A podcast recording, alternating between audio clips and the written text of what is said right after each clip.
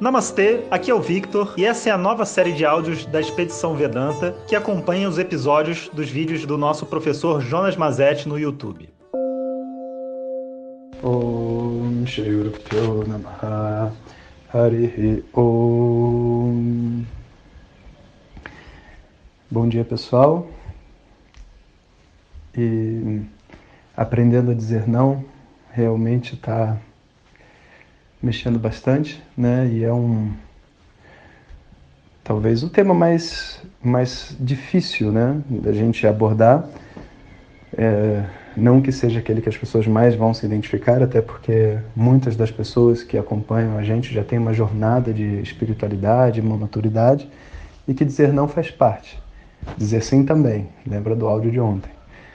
Mas se você para para pensar, né, de todas as coisas que foram ditas, dizer não é uma proclamação de independência, né? E um, uma chamada, né, para uma coragem, para um, um novo momento de vida.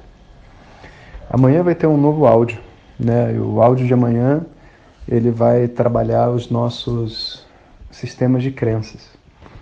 Fala sobre preconceitos. E amanhã eu falo mais sobre ele. Mas a gente vai fechar então dando coragem e depois convidando as pessoas a quebrar seu sistema de crenças. E eu acho que assim a expedição, primeira temporada, vai estar tá se encerrando com chave de ouro antes da gente enjoar, né?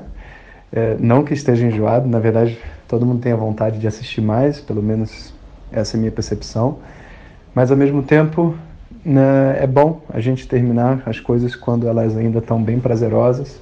E mês de novembro está aí, vai ser um mês difícil, né? Tudo indica. Então a gente pode agora focar nossa energia para dentro. E eu queria agradecer muito também a todos vocês que compartilharam os vídeos. É, hoje eu recebi uma notícia aqui da minha equipe que o nosso primeiro vídeo né, dos pais e filhos atingiu 1 milhão e 10 mil views, o que é um, realmente um, um recorde para nós né, em um, um vídeo que fala sobre autoconhecimento, é realmente uma coisa muito especial. Isso só foi possível porque todos vocês colaboraram e compartilharam com as pessoas que podem se beneficiar, né? E eu acho que esse é o maior ganho, né, para nós enquanto grupo, né, a gente poder ajudar uns aos outros com aquilo que a gente aprende, né? Então, parabéns a todos, é uma vitória de todos nós. E Vamos encerrar agora então esse tema do aprendendo a dizer não, né? olhando para ele de uma outra perspectiva, que é assim: quando eu estou dizendo não para alguém, significa que eu estou negando um pedido que a pessoa está me fazendo. E por que, que a negação de um pedido é dolorosa? Né? porque é criado em nós uma expectativa de que esse pedido determina a felicidade daquela pessoa. Pedidos, em geral, determinam situações do mundo. Né? Alguém te pede para fazer alguma coisa, ou está em algum lugar, um favor para ela, você vai fazer isso para ela.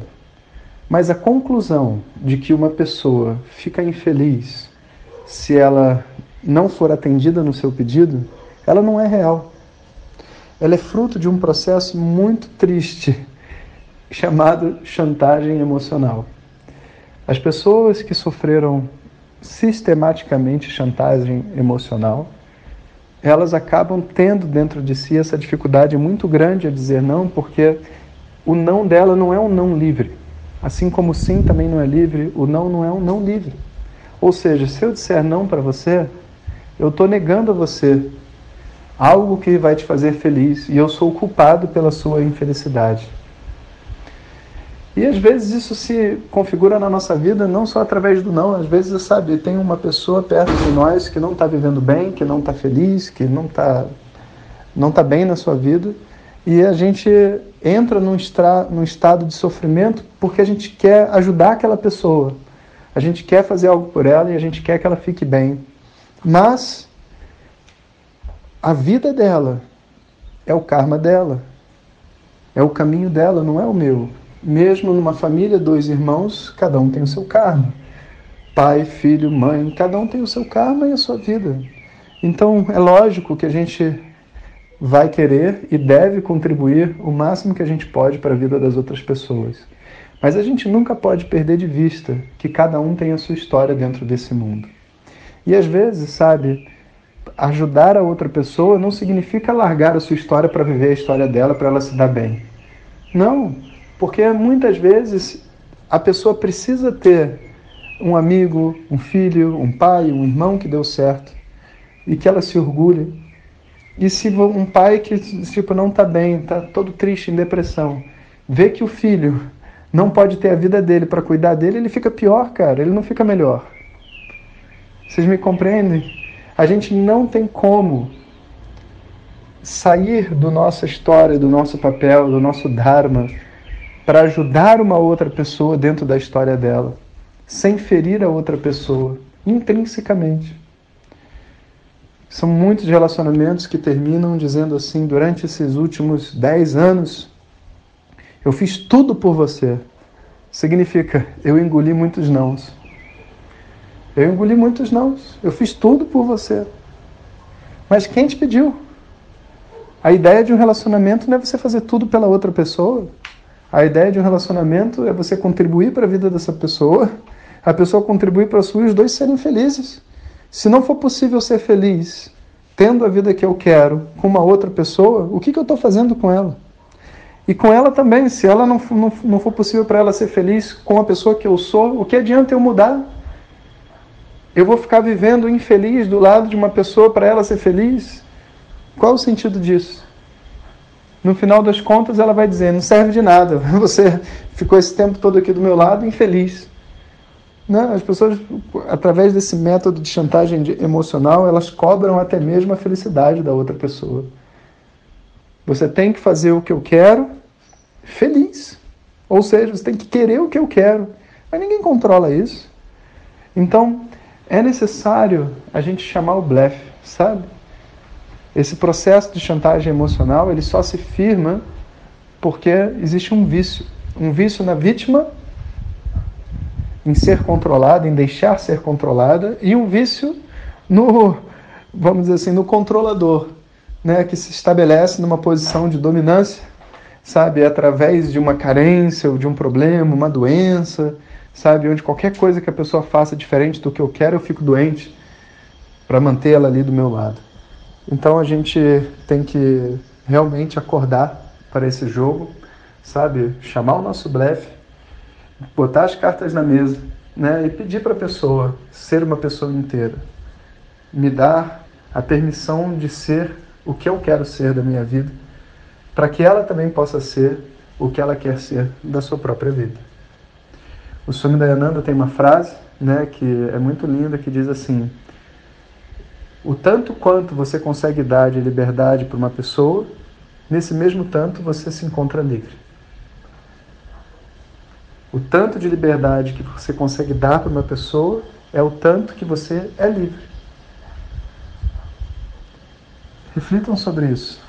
Né? Como que é importante, sabe, a liberdade é a maior expressão do nosso amor, porque é a expressão de uma pessoa plena dentro de nós. Não tem nada que ninguém possa escolher viver ou fazer que eu deva ser contra. Não, são escolhas de vida. Eu posso nem querer estar com a pessoa, eu posso escolher um caminho diferente, mas eu quero que você seja feliz, independente das suas escolhas. A coisa mais importante para mim é que você seja feliz. É a única coisa que realmente eu estou preocupado e que eu tenho como objetivo. E eu quero ser feliz também. E eu entendo que eu quero ser feliz e, portanto, eu te dou toda a liberdade para você seguir o seu caminho da forma como você desejar seguir. Esse diálogo de duas pessoas maduras é onde existe a amizade verdadeira, um amor de casal verdadeiro, uma relação de pai e filho sóbria, uma, um trabalho equilibrado e harmonioso. Né? A gente precisa encontrar essa liberdade total dentro do seu coração, sabe? A gente precisa encontrar. e depois oferecer ela para todas as pessoas. Um bom dia para todos e amanhã então vai ser o nosso último vídeo da série. Hariom. Muito obrigado por ter escutado. Assista os vídeos da expedição no canal do YouTube Jonas Mazetti, coloque seus comentários e compartilhe com os amigos. Muito obrigado. Om Tat Sat.